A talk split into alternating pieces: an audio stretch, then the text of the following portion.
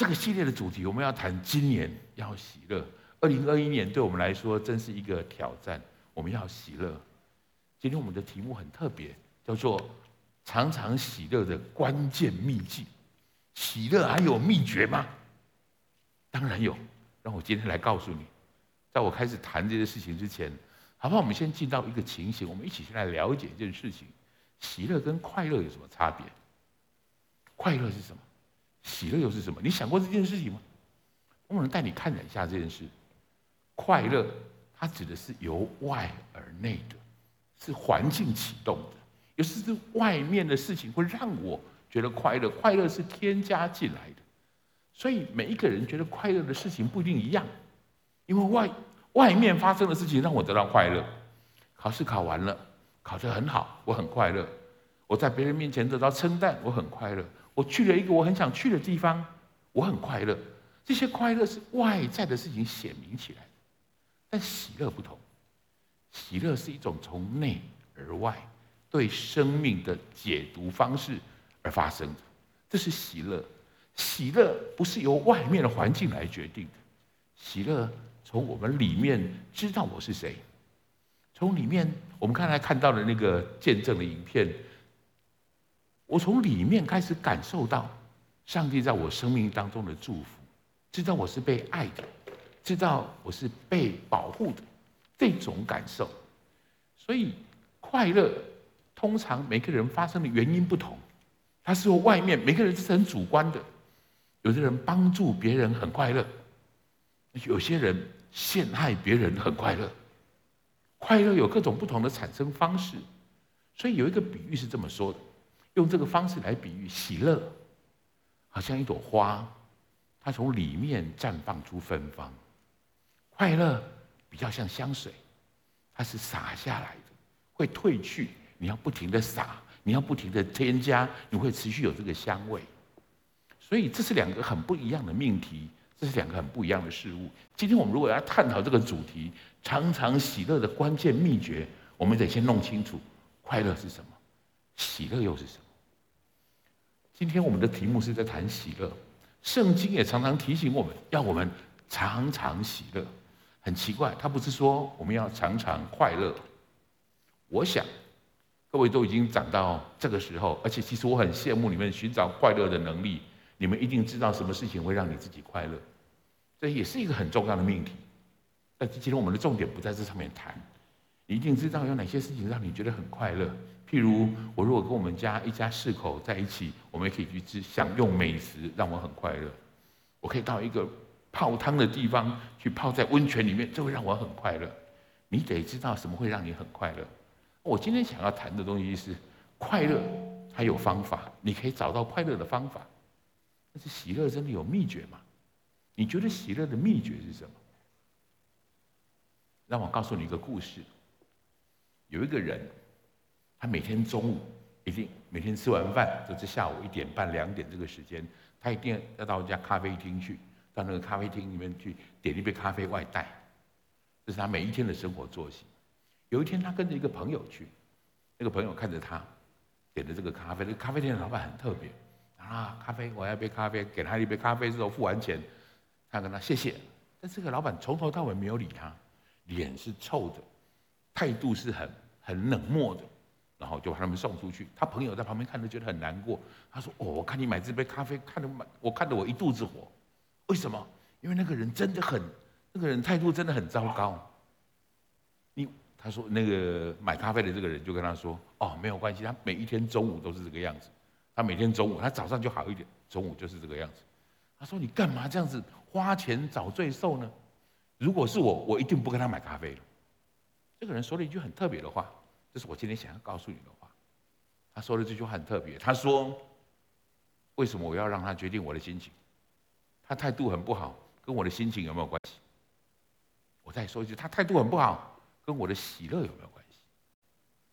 我们每一个人都有一把喜乐的钥匙，但是我们却常常在不知不觉当中，我们把这个钥匙交给别人来保管。各位，喜乐这件事很特别。我常常听到这样的话。他说：“我很不快乐，因为我爸妈跟我说话的口气真的很糟，很难听。”你把你喜乐的钥匙交在别人的手里。我常常听到这种话：我的孩子很不听话，我实在很生气；我的媳妇不孝顺，我真的很命苦；我的我那个刚才那个老板的服务态度真的很差，让我把我气炸了。各位，我们很容易，我们很容易把喜乐的权利交在别人的手里。这是我今天要回答你，试着回答这样的问题。快乐有方法，喜乐有秘诀吗？有。你要知道，喜乐是一种决定。请你跟旁边说这句话：喜乐是一种决定。我不是说做这种决定很容易，但是你知道喜乐是一种决定，跟你不知道喜乐是一种决定。差别很大，跟你的行为有很大的差别。许多年前有一次，我们一家四口，我们有个机会，然后农历过年的时候，我们就出国去玩。我们去玩了两个礼拜，玩得很高兴，非常快乐，充满喜乐的回到家里。进到家里发现奇怪，门怎么没有锁？很容易就把门推开了，一进去吓一大跳，所有的抽屉都被打开了，所有的衣橱统统被翻出来，所有东西丢得乱七八糟。有人趁我们不在家的时候到我们家闯空门。然后一回头看到那个场面，真是吓坏了。突然，两个礼拜最快乐的喜乐，突然在那个地方完全不见了。我们吓一大跳，后来去盘点清点一下，掉了一些东西，少了一些，所以就报警啦，等等这种这种。我心里很沮丧。我偷偷告诉你，我那时候心里最常想的事情就是，不要让我抓到这个小偷。如果抓到，我就要把他，我就要把他，我就要。我心里想的是这件事情。如果你认识我太太如真，她属灵生命比我好很多。她做一件很特别的事情，她要我们坐下来，就是我们从警察局回来之后坐下，因为那时候小孩都很害怕。她就说：“我们来祷告。”他说了一句很特别的话：“小偷已经偷走我们不少东西，我们不要再让小偷偷走我们的喜乐。小偷偷走我们很多的东西，我们不要再让小偷偷走我们的喜乐。”我那时候其实不是很懂，我现在懂。慢慢的，这是一个能力，这是一个很重要的属灵的能力。慢慢你会开始拥有这个能力。我要祝福大家，今天我们开始学，今天我们要开始讨论这件事情。常常喜乐的关键秘诀是什么？知道喜乐是一种决定。我不是说它很容易，但是你可以从这件事情开始，常常喜乐，不住祷告。你可以从这件事开始。常常喜乐，不住祷告，凡事谢恩。喜乐不是一种情绪，喜乐是一种决定。否则保罗不会这样说。保罗不会告诉你常常喜乐。喜乐不是感觉，喜乐不是一种情绪，喜乐是我决定我要喜乐，决定我祷告我要凡事的谢恩。你如何学会这些事情？当我今天提出这样的标题，喜乐有一个秘诀。你需要从耶稣而来的正确态度，这就是你的选择。你要选择什么？学会耶稣的选择，学会耶稣是如何在面对这些风浪、这不容易的事情的时候，耶稣做什么？耶稣怎么做的？我提出了三个标题。我想今天趁今天主日的时间，我很喜欢跟年轻的弟兄姐妹们谈这样的事情。我觉得把道种在你们的身上最有价值。因为你有很长的时间可以去实行这样的道。第一件事情，我还特别针对你说的，拒绝报复，不要报复，不要被仇恨掌握。我刚才说，我我我们家遭小偷的时候，我觉得我我一心里面想着是，我如果抓到这个小偷的时候，我要怎么样子来，我会怎么做？我心里充满报复的念头。各位，报复是被仇恨掌控的一种方式。让我提醒你一件事情：报复是没收喜乐最好的方法。你一旦报复了，你看有报复的心、复仇的心在你里面，你就失去喜乐。注意仇恨这件事情，仇恨很容易传染，很容易传递。我们先从耶稣身上学会这件事情。耶稣是犹太人，犹太人跟撒玛利亚人是世仇，他们彼此互相仇恨。仇视很久的耶稣，他们犹太人通常不走撒玛利亚人的地，不走过他们的地方，所以耶稣每次要到呃要到耶路撒冷去，或从耶路撒冷回到耶稣住的地方，在加利利那那个地区，他们都需要绕道而行，不走撒玛利亚的人的土地。但是有一次很特别，耶稣这是耶稣服侍的晚期，也是说，大概已经经过耶稣服侍了三年的时间。他有一次耶稣要从加利利到撒玛到耶路撒冷去的时候，他经过撒玛利亚，很特别。这是他直接走过来的时候，撒玛利亚人拒绝不接待他。各位，我想请你知道，这个时候耶稣是一个很有名望的人，耶稣行了很多的神迹了，他的门徒跟他旁边都非常信靠耶稣了。耶稣是一个神人，是一个弥赛亚，他们已经知道耶稣是一个非常特别、特别了不起的人。但是撒玛利亚人没有用这个方式来对待他。圣经里面这样记载，在路加福音里面，我们邀请你跟我去读这个经文一下，好吗？来，那里的人不接待他，因他走。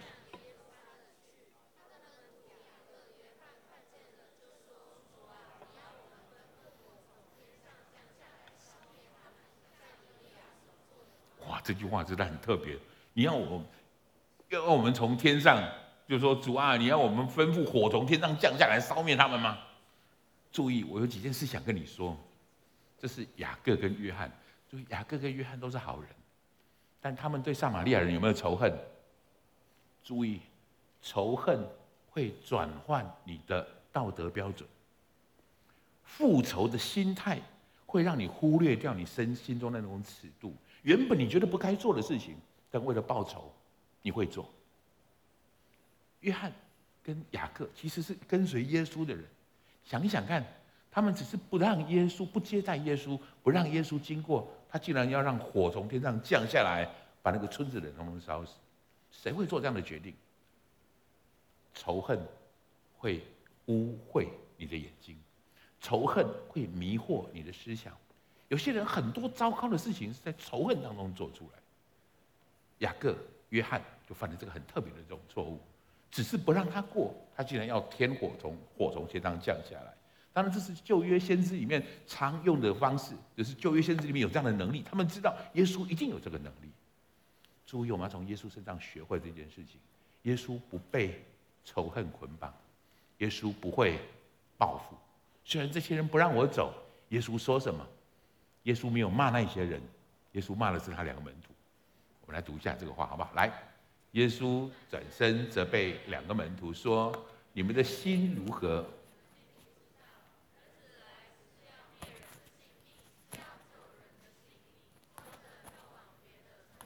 耶稣就往别的方向去了，就往别的地方去。OK，耶稣往别的地方去，耶稣知道他要什么。我要请你知道这件事情。我们很清楚，要知道我要什么，否则你会被别人主导你到底要什么。我很喜欢有个故事这样说：有个人，有个猎人到山上去打猎，他的老婆小孩在家等着他带猎物回来。结果他隔天早上睡眼惺忪，就是很很疲惫的回到家里来。他太太说：“你的猎物在哪里？”他说：“我没有打到猎，我一个晚上都在打蚊子，蚊子打了很多。”他太太说：“你不是去打猎吗？你打蚊子干嘛？”他说：“因为蚊子一直在骚扰我。”因为蚊子骚扰我，害我就没有打猎，没有打到我该打的猎物。我很喜欢这个故事，原因是我们有时候常常被莫名其妙的事情阻碍了我们真正的目的。耶稣这个时候要赶往耶路撒冷去，所以他另外从离别的村庄过去。我想告诉你的事情是，不要不要成为复仇者。有时候我们确实会被不平等的对待，我们能提醒你。被不平等的对待，有一个最错误的结果，就是把你变成一个失去喜乐的复仇者。你只想复仇。我认识一个年轻的姐妹，她在上领袖班的时候，她跟我分享了，她不能，就是他没有喜乐的原因是什么？他常告诉我，他是在单亲的家庭长大的。他在小学二三年级的时候，他爸爸有了外遇，爱上了另外一个小三。结果就毅然跟他妈妈离婚，去娶了那个小三，去跟那个小三在一起。那个小三自己也有小孩，啊，自己也有小孩，所以他就放弃了，就是不当把孩把两个把孩两个孩子就留给他的妈妈，然后他就娶了别。他对他爸爸非常非常生气，他看到妈妈非常，因为看到妈妈为了生活，为了为了照顾他们很认真很努力，心里很难过。这种恨一直不停的在累积，累积到最后，他觉得他要报仇，他一定要报复。他不知道如何报复他的爸爸，他想办法报复那个爸爸现在名义上的孩子，所以他就在脸书上他注册了很多假的账号，然后就盯住这两个人，每次就去他的什么。各个不同的地方去留言啊，去呛他啦，去用各种不同的地方方式去羞辱他。他说他每次羞辱他，每次报复了以后，心里就会有一点点快感，但是很快的，他就要开始想，我要开始下一次我要做些什么事情。他一直埋在这种报复的仇恨当中，他没有喜乐，他把那个喜乐的感觉都丢开了。我想告诉你的事情是，暴富也许会使人快乐。是的，暴富有时候会让我们有快乐的感觉，但是暴富也使我们失去喜乐。当你想着暴富，当你成为那个复仇的人，你自己就自动站在那个受害者的立场上。各位，受害者这个角色或是这个名词，是一个很可怕的名词。受害者有权利做任何报复的事情，受害者可以做很多糟糕的事情，而觉得理所当然。所以，这是我今天要提醒你，各位年纪轻轻，各位有很重要的、很生命当中有很多很美好的事情，不要让复仇，不要随便让仇恨、报复这样的心进到你里面来。这是你想要拥有喜乐最重要的一件事。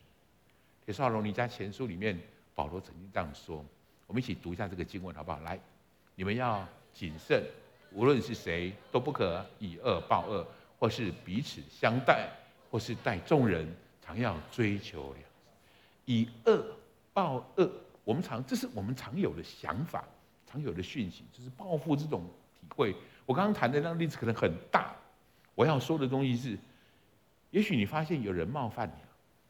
我现在发现，我们在快速的网络虚拟环境的时代，人类就是人们彼此相处的方式已经越来越不顾颜面，越来越没有。礼貌可言，所以太多的酸言酸语好像常常成我们我们生活上面的一个部分。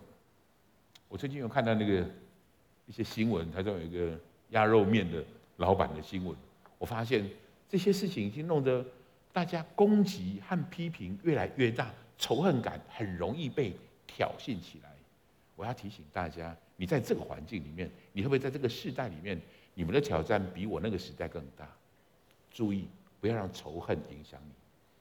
你要恢复在像帖撒罗尼家里面这样的教导，就是彼此相待，或是待众人，常要追求良善，用良善的心来对人，喜乐就离你不远。你会活在真正的喜乐里面。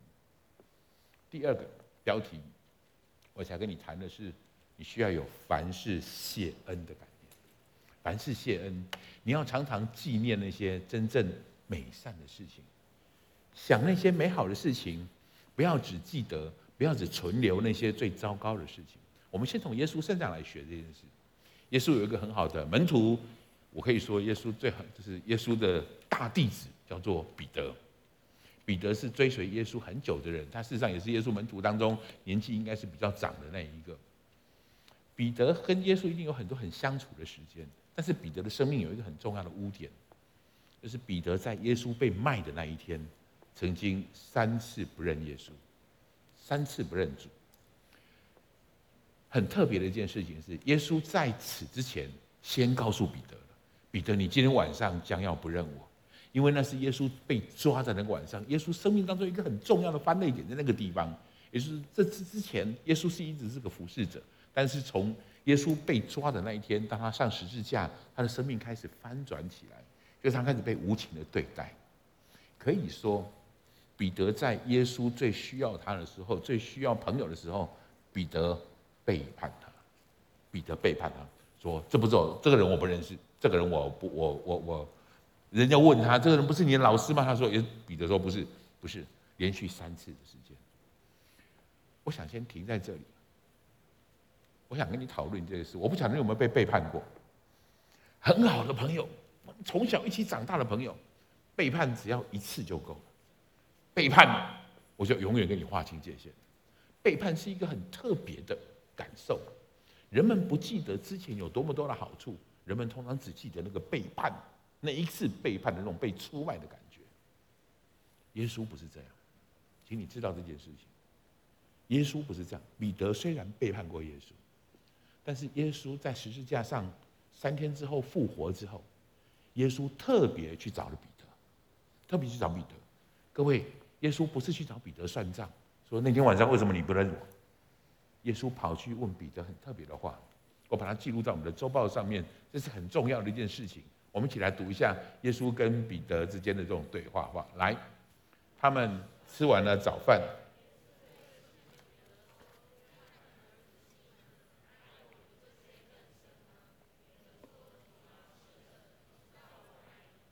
耶稣跟他说：“你喂养我的小羊。”耶稣这是问了第一次。因为篇幅的关系，我没有继续写下去。耶稣第二次又问他：“彼得，你爱我吗？”耶稣又问他第三次：“彼得，你爱我吗？”彼得心里就觉得发毛。为什么一样的话你要问我三次？我自己这么觉得。彼得一定有那种感觉，说：“当初我否认耶稣，我不认主三次，所以耶稣现在来问我，也问这三次。问越问彼得越尴尬，越问越觉得哎呀，不要再讲这个好吗？但是我自己心里面。我对这个经文的解读是，耶稣在告诉彼得：“彼得，你爱我吗？那才是最重要的事情。我不是问彼得你会背叛我吗？那个并不重要。我要留下来的事情是，你在我生命当中最珍贵、最美好的事。各位，彼得确实是爱耶稣。彼得原本是一个渔夫，他因为耶稣呼召他，他就跟着耶稣。”离开离开他的渔船，离开他的捕鱼的事业，他就跟随耶稣了。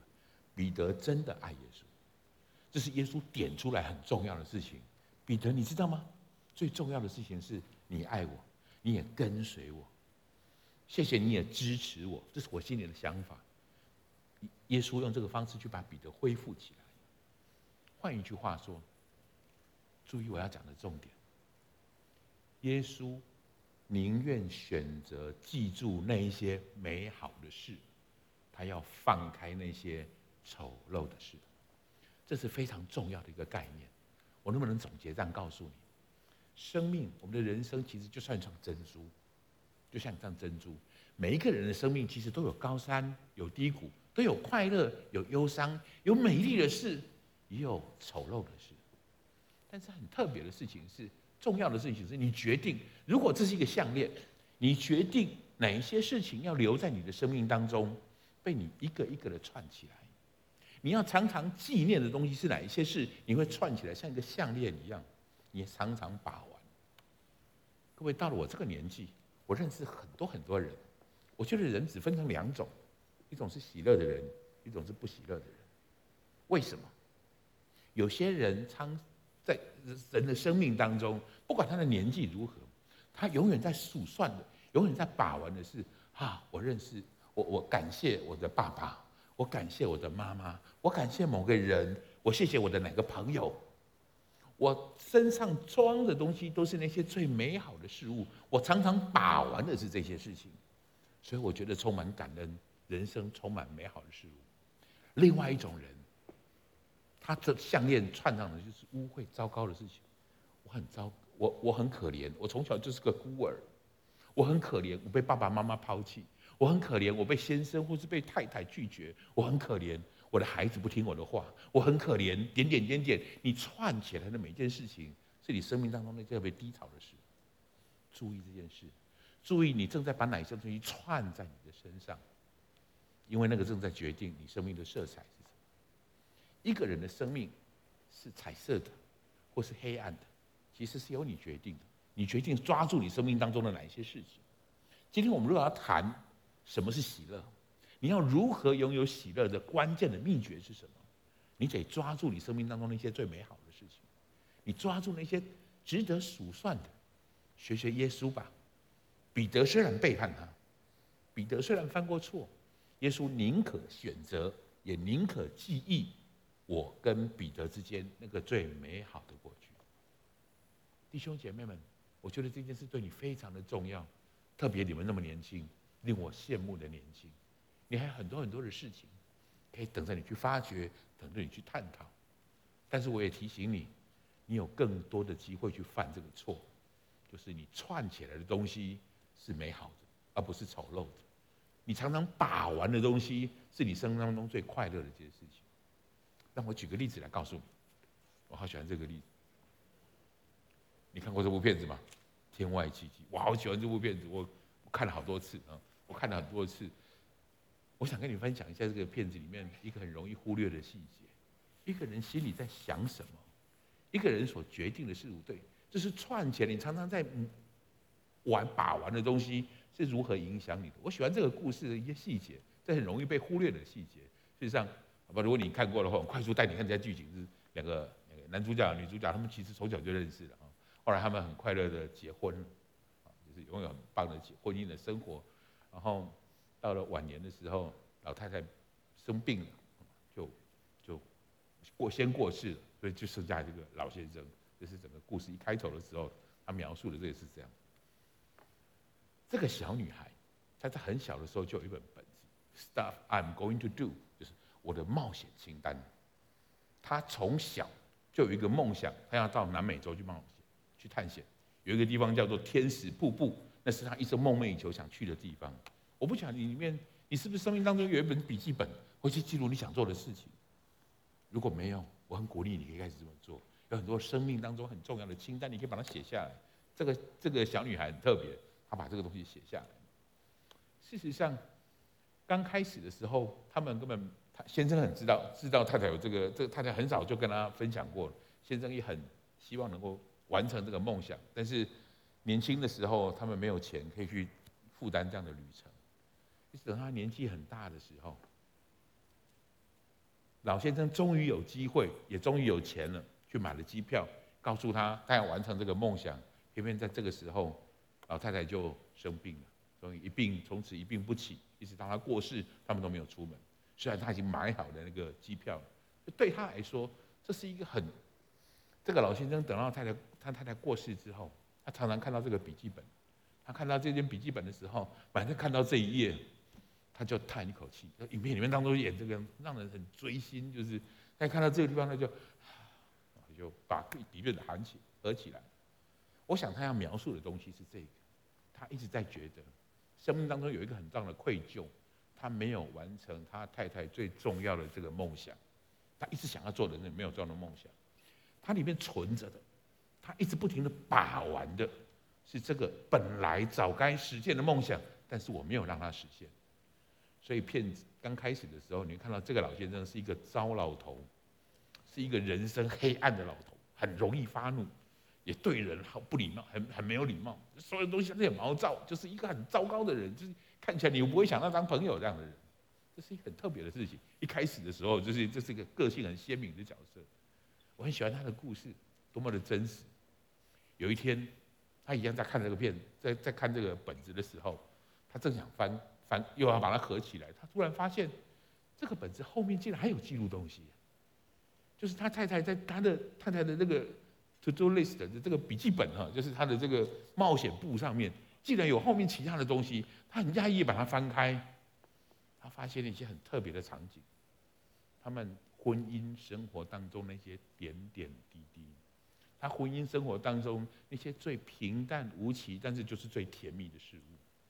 他太太说：“这就是我想要做的事，这是我想要做的事是这个。”所以在他的冒险簿子上面，其实早就贴满了他们婚姻生活，他们两个在一起当中那种点点滴滴，看得很感动。特别在最后那一页，他太太留给他这样的话，他跟他说：“谢谢你陪我的冒险人生。”这他太太已经过世了，谢谢你陪我的冒险人生。现在你自己也开始拥有新的冒险吧。现在我没有办法陪你了。但是我请你，你要开始拥有自己的冒险人生。这个老先生原本一直很遗憾，他没有完成太太的梦想。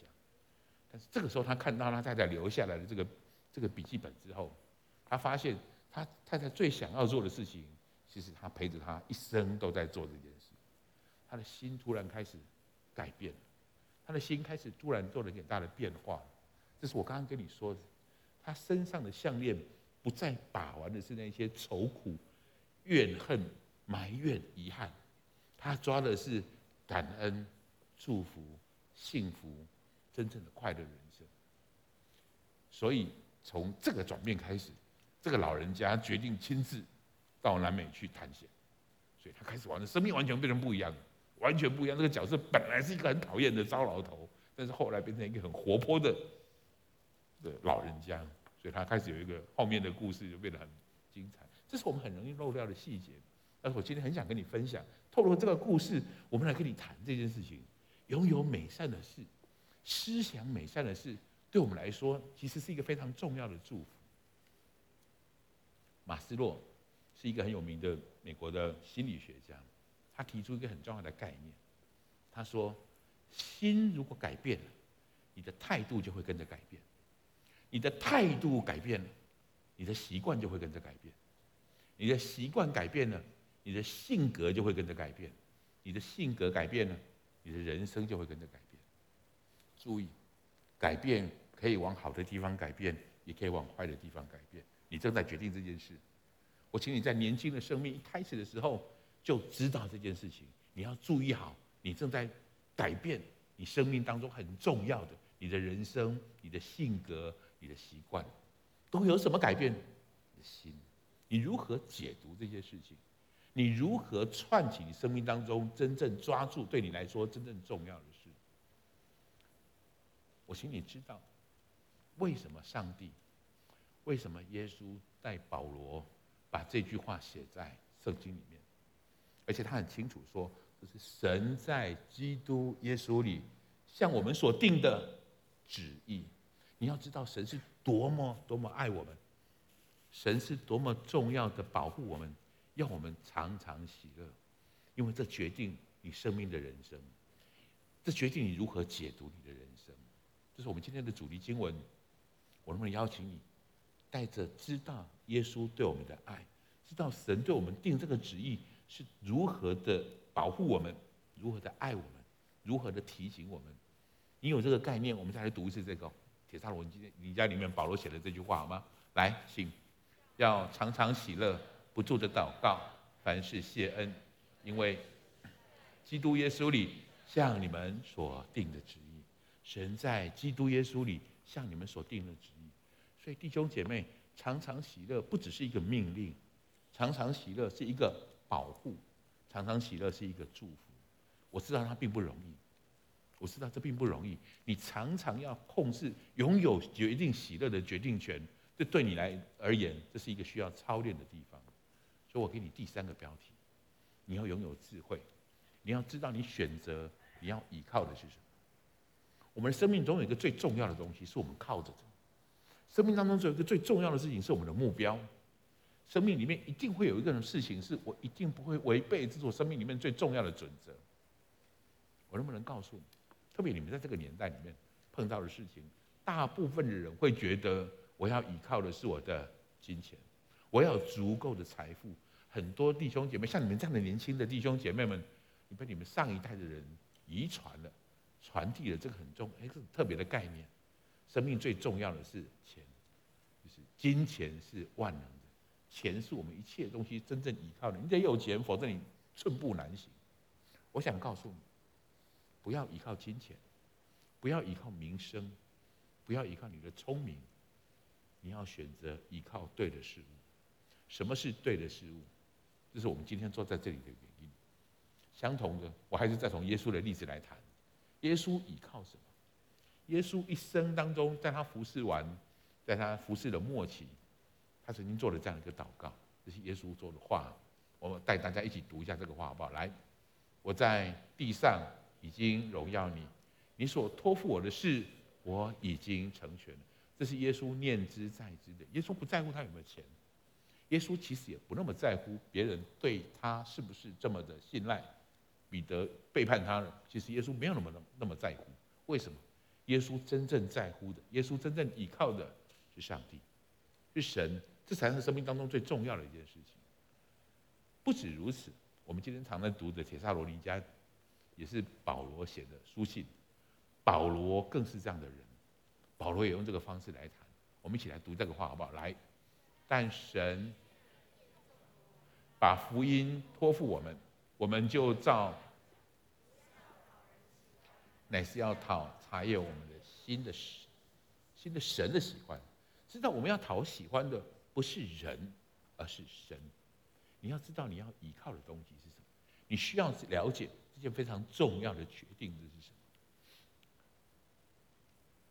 我想总结今天要说的话，我想告诉你，拒绝仇恨容易吗？并不容易，你需要能力去拒绝仇恨。纪念美善的事容易吗？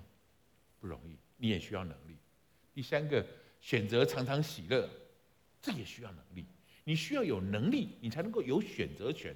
你知道选择权在你手上，你得知道我的选择的能力在我手上。你如何知道你有这样的选择权？凭什么？这个能力是从哪里来的？你如何能够拥有这样的能力？当然，我们觉得，我刚刚谈到我的我家遭小偷的这件事情上。我那个时候，我就很佩服我的太太，这部分的能力就比我好很多。她做得到，我做不到。我要一直不停的祷告，我要一直不停的，我要不停的，我才能够慢慢改变这个部分。但是我发现她可以快速的把喜乐的能力重新再夺回来。她不愿意别人随便轻易拿走她的喜乐。这个能力是如何得到的？我来跟你说一个故事啊。啊，当然我要说一个比较比较大一点的故事，在二零一四年，这是它是个新的故事哈，一个新的事情，在菲律宾有一个演员，有个女演员，一个女演员，她的因为她是有名的演员，她的妈妈被他们家的佣人杀害，被他家的佣人杀杀害，所以这个佣人后来就被抓起来了，关在中心终身的监禁里面。或者这个故事是因为这位。Cherry，他被就是菲律宾的一个新闻网新新闻网去访谈的时候，他们就做了一个很重要的，做了一个影集哈，做了一个纪录片。他说他决定，他因为信仰耶稣基督，他决定要饶恕这个凶手。他决定把这个决定的过程是怎么回事，这个电电台就把拍下来，变成一个主题，就叫做激进的爱。这个主题，这个系列这种主题。我看了这个很感动，很特别。他怎么做到的？事实上，这位 Cherry 他说，他因为基督信仰，他愿意饶恕凶手。但是这个勇敢的行动让他不少人感到觉得很讶异。怎么可能？你根本都做得到？他是如何产生想要饶恕罪犯的想法？他自己这么说。他说，这许多年来，二零一四年，他说他他虽然知道要原谅对方，但是心中却有很多各种的声音和想法，让他很难做出真正的决定。他甚至会这么认为：我原谅了这个凶手，是不是就背弃了我的妈妈？我不帮我的妈妈报仇，原谅他了，我是不是就放弃了我的妈妈？他心里面在做这些挣扎。他是一个基督徒，他有稳定的教会生活。听你跟旁边说这句话：稳定的教会生活很重要。你需要有稳定的教会生活，让对的人跟你谈对的话。我们总会在这些事情上挣扎，并不容易。但是他说，他心里面他一直觉得教会里面长者不断的提醒他，饶恕是一个过程。各位，饶恕是一件不容易的事情，特别像这么大的仇恨、这么大的伤害，要饶恕其实不是弹指之间马上可以做得到的。所以我说，他需要能力，你需要一段过程，你需要一点这样的时间。所以这些教会里面的这些属灵的长者就鼓励他，你按着上帝的时间，按着上帝的旨意来做这件事情。二零一四年发生了这件事，其实他一直在挣扎，一直到了二零一九年的三月，一直到二零一九年三月，这一切他他就是他就是这位 Cherry，他到了监狱里面去拜拜访，这是他第一次去拜访这个凶手的时候，这个凶手 Michael 看到他就哭着对他说对不起，他哭着跟他说对不起，Cherry 就上前去用双手抱着凶手，泪流满面的对他说。我现在原谅你，我原谅你，你也可以原谅你自己，而且你也要相信，上帝已经原谅你。这个凶手杀了他的妈妈，经过了五年，这个过程，他决定到监狱里面去探访他，告诉他这句话，把真正的原谅，把真正的饶恕释放给他。他不是只求自己得到饶恕，不是只求自己得到释放，他告诉那个凶手。你现在也可以原谅你自己，你要知道，上帝也已经原谅你。什么样的力量能够做这样的转换？什么力量能够做这样的改变？就是我觉得这不是一个单一的例子，在各处你会看到不同类似这样的例子。基督徒们会有很多时间、很多机会跟你宣扬这样的概念。我们凭什么可以有这个能力拒绝仇恨？凭什么可以纪念美善的事？凭什么我们可以选择我们要喜乐？这些能力是从哪里来的？这是我给你的标题。我们邀请你跟我一起读诗篇第一百二十四篇的第八节？我们大声来读这句话好吗？这是我们能力的来源，我们得帮助的原因。我们一起来读这句话。来，我们得帮助是在乎倚靠造天地之耶和华的名。这是我们得帮助的原因。所以我告诉你，为什么你来聚会那么重要？为什么你参加小组这么重要？为什么你祷告这么重要？神会赐给我们这样的能力。我选择这两个经文来成为我们今天讯息的最后。我要鼓励你好好思想这样的事情。我们凭什么可以选择喜乐？因为耶和华摆在我的面前，这是我们生命当中最重要要依靠的。你的生命价值不是你身边的朋友，甚至不是不是其他人决定。你知道，你真正最重要的依靠是上帝，那位全然美善的上帝。你在他生命，你在他眼前的样子，才是你生命当中最重要要依靠的事物。我能不能邀请你一起来读一下诗篇的这句话，好不好？来。我将耶和华常摆在我面前，因他在我右边，我便不致动摇。因此我心欢喜，我的灵快乐，我的肉身安然居住。我把耶和华常摆在我的面前，他在我的右边，我就不致动摇。这世界一直要摇动你，这世界有很多不同的价值观念会摇动你。年轻的弟兄姐妹们，我要鼓励你。把耶和华常摆在我面前。什么叫把常耶和华常摆在我面前？你生命当中的顺序次序要把神摆在第一位，不要停止聚会，不要停止读经，不要停止听讲道，不要停止听上帝的话语，咀嚼上帝的话语，你就得到这个很重要的祝福。这个祝福是他要把生命的道路告诉你，而且他把你真正的喜乐福乐交在你的手里。我们一起来读这句话：来，你必将生命的道路指示我，在你面前有满足的喜乐，在你右手有永远的福乐。我要祝福大家，这是我今天带给你的讯息。喜乐有没有秘诀？有的。喜乐有一个关键的秘诀，让耶和华常在你的面前，效法耶稣基督的样式，拒绝仇恨，选择美善的事，知道你生命所倚靠的地方。愿上帝祝福你，一生享有拥有喜乐的能力。我们一起来祷告。耶稣，谢谢你让我们在这里聚集，谢谢你，谢谢你提醒我们，告诉我们要常常喜乐，要常常喜乐。我在为你祷告的时候，事实上，我第一个领受，第一个感觉是，我们当中。有许多人，你正在寻求上帝的旨意。你有一个爱上帝的心，你有一个虔诚的心。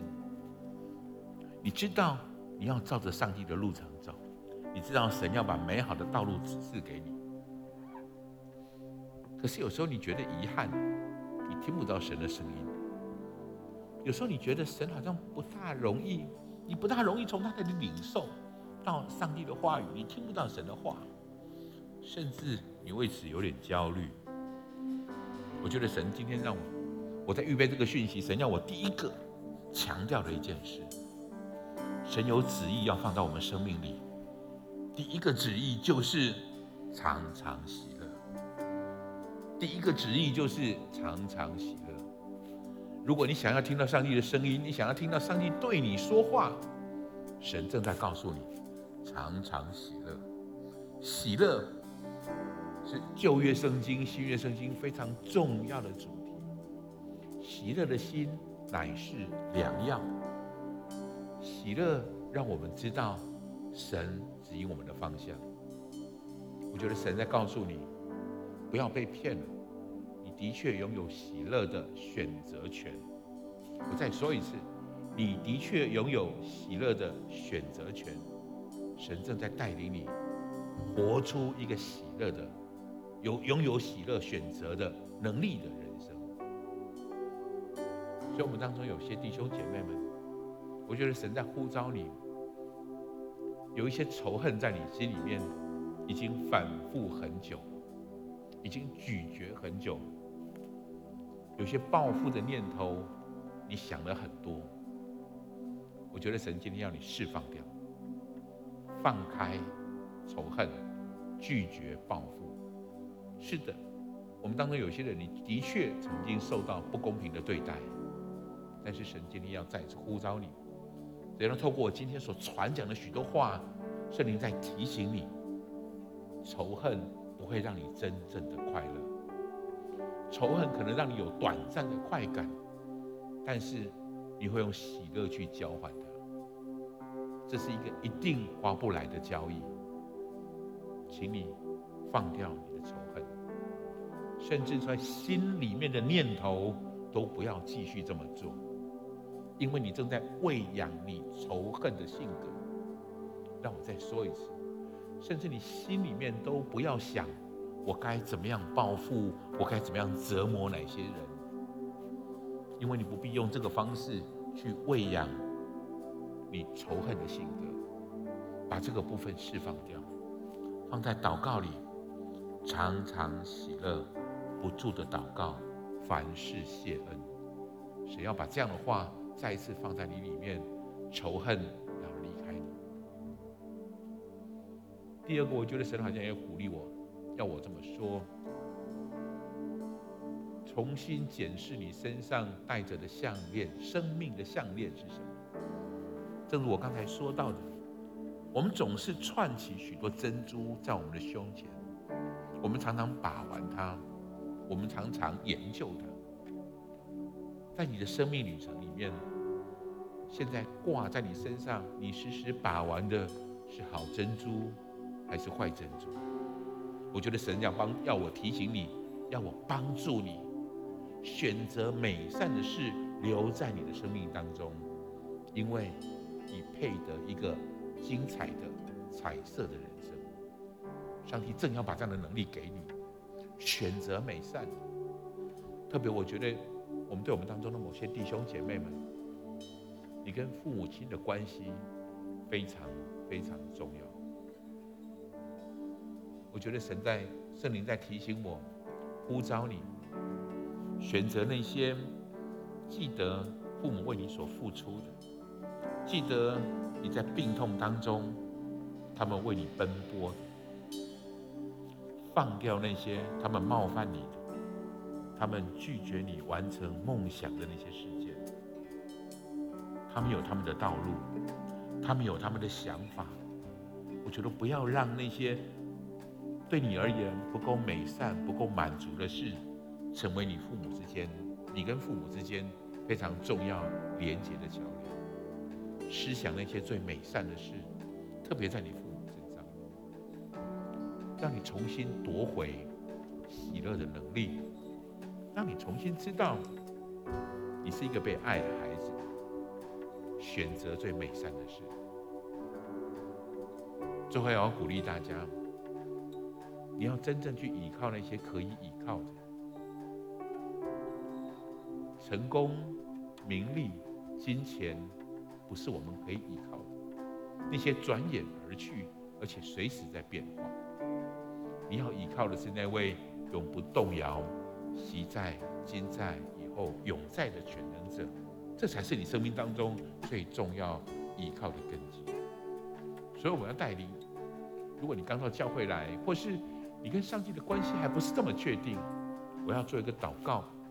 叫做决志的祷告，要确保你所依靠的是这位永存的真神。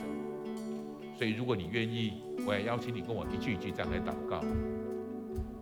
亲爱的主耶稣，谢谢你让我认识你，谢谢你让我认识。我现在要打开我的心。我现在要打开我的心，邀请你到我的心中来，邀请你进到我心中，成为我生命的救主，成为我生命的救主，成为我的主宰，成为我的主宰，成为我的依靠，成为我的依靠。请你带领我前方的道路，请你带领我前方的道路，走在你恩典的旨意当中，走在你恩典的旨意当中。谢谢耶稣，谢谢耶稣。我这样的祷告，这样子祷告，奉耶稣基督宝贵的名，奉耶稣基督宝贵的名，阿门，阿门。我要恭喜你，如果你跟我做了这个祷告，最后要带你唱这首诗歌。我很喜欢这首诗歌。我请敬拜团预备，去拜团预备这首诗歌的时候，我发现这首歌对你们来说好像很老了。但是我很喜欢这首诗歌，原因是我们家遭小偷那一天，卢真就放这首诗歌给我听。他真的帮助我，我在车上反复不停的听，我真的改变我的想法。我也真的改变，我对这首诗歌有特别的感情。今天如果你没有听过，我能不能教你唱？我能不能带你唱这首歌？叫做《常常喜乐》，好不好？我们从座位上站起来，我们用这首诗歌来回应我们今天的讯息。